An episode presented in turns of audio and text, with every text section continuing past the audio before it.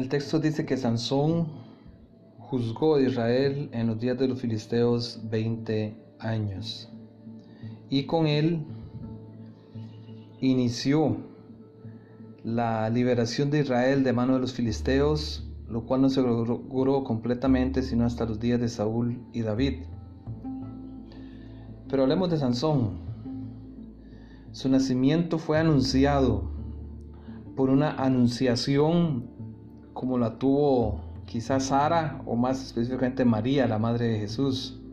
Él fue escogido desde el vientre de su madre y creció como un nazareno. Las similitudes entre su madre y su embarazo y el de Sara, la esposa de Abraham, eh, implican que el llamado que Sansón tenía era muy importante y sagrado. Si lo comparamos con otros jueces, Sansón tenía muchas ventajas, ya sean físicas o sociales. Él tuvo desde el principio ciertas posibilidades que otros no tuvieron. Él nació una, de una pareja israelita,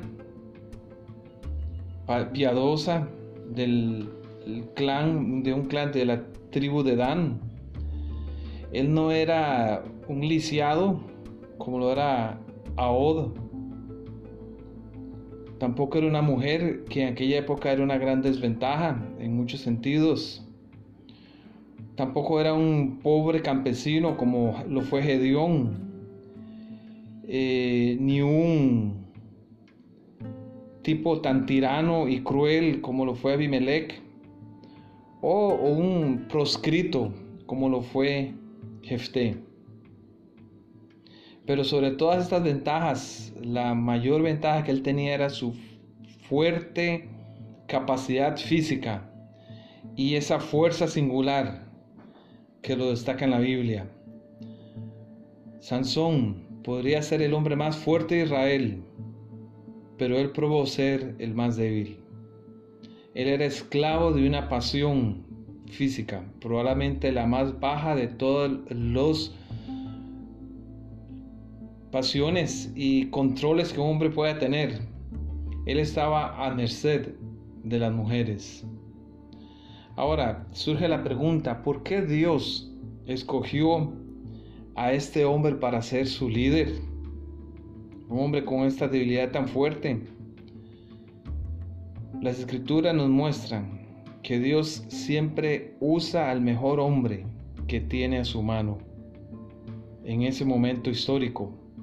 Y para el tiempo de Sansón, como hemos señalado en podcasts anteriores, la fe de Israel estaba baja, la idolatría era fuerte y lo mejor que encontró Dios para liberar a Israel fue un hombre como Sansón, al igual que Sangar, un hombre ejército. Él mismo haría la obra.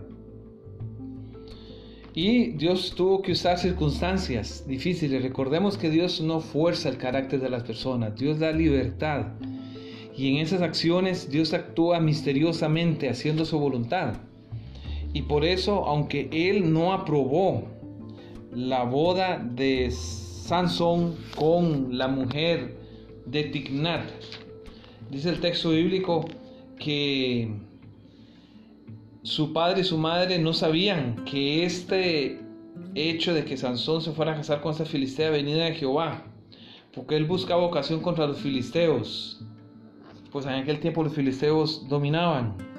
Y él usó esos, cuando leemos toda la historia de Sansón, él usó esos, esas circunstancias para castigar a los filisteos. Sansón pudo haber hecho una obra más grande y más impactante, haber logrado poderosos milagros si tan solo él se hubiera dejado controlar por el Espíritu Santo en vez de esa pasión sexual y esa atracción física que él tenía. Esa era su debilidad. ¿Qué en cuanto a ti? ¿Cuál es su debilidad? ¿Dinero? ¿Sexo? ¿Quizá el trabajo? ¿El orgullo?